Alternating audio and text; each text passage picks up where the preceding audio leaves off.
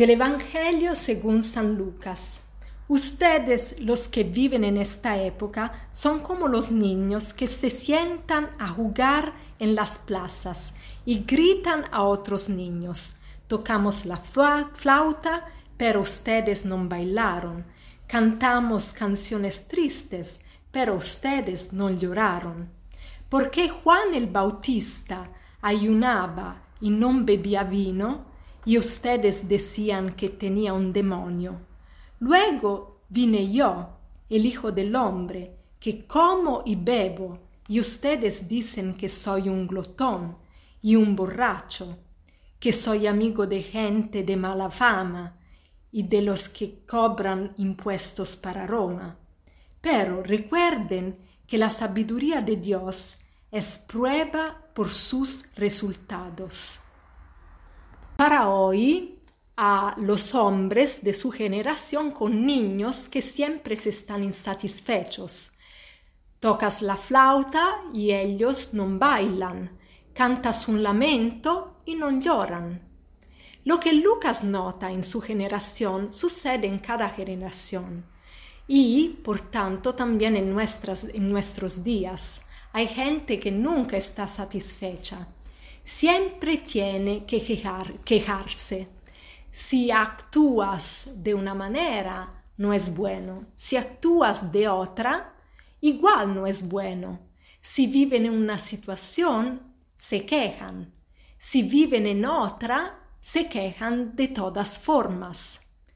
El mal humor es contagioso. Hoy queremos meditar sobre el mal humor. ¿Qué es el mal humor? Es este estado mental de abatimiento, acompañado de sentimientos de ira o tristeza, proviene del encierro en uno mismo, en los propios problemas y de la incapacidad de ver la mano de Dios en acción. Hoy queremos tomar la resolución de no permitirnos los movimientos de descontento que surgen en nuestro corazón. Queremos combatirlos con el arma más poderosa que tenemos. Aprender a ver en todo el plan providente de Dios. Si aprendemos a mirar la realidad con los ojos de nuestro Creador, pronto podremos vencer el descontento y las quejas que le siguen. Para concluir hoy, en lugar del aforismo, quisiera leerles este escrito titulado El peso adecuado del agua. El profesor de la Facultad de Psicología ingresa en su aula. El profesor sostiene un vaso de agua en la mano. El profesor camina, encuentra las miradas de los chicos, pero ellos permanecen en silencio. Algunos piensan que el gesto sirve para introducir una lección de optimismo y sobre el clásico ejemplo del vaso medio lleno o medio vacío. El profesor, sin embargo, se detiene y pregunta a sus alumnos ¿Cuánto crees que pesa este vaso de agua? Los estudiantes parecen un poco desconcertados por la pregunta, pero muchos responden suponiendo un peso de entre 200 y 300 gramos.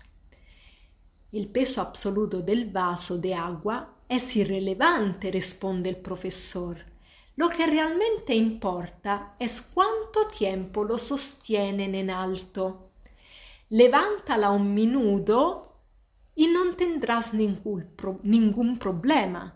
Levántalo durante una hora y te dolerá el brazo. Levántalo durante un día entero y tendrás el brazo paralizado.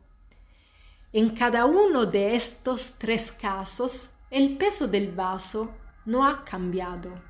Sin embargo, cuanto más pasa el tiempo, más pesado parece volverse el vaso.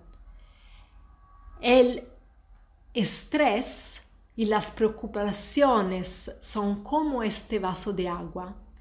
Pequeños o grandes, lo que importa es cuánto tiempo les dedicamos. Si les dedicamos el mínimo tiempo necesario, nuestra mente no se, va a afectar, se ve afectada. Si empezamos a pensar en ello varias veces durante el día, nuestra mente empieza a sentirse cansada y nerviosa. Si pensamos continuamente en nuestras preocupaciones, nuestra mente se paraliza. El profesor decide concluir su razonamiento. Para recuperar la serenidad, hay que aprender a dejar de lado el estrés y las preocupaciones.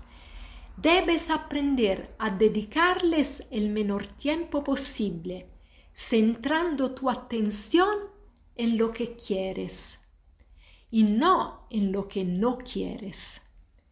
Tienes que aprender a dejar el vaso de agua. Hoy le pedimos al Señor que no nos detengamos a considerar lo que está mal en nuestra vida, que no reflexionamos continuamente sobre nuestros problemas, sino que no nos abramos a las necesidades de los demás, siempre eh, dispuestos a escucharlos y acogerlos. Que tengan un buen día.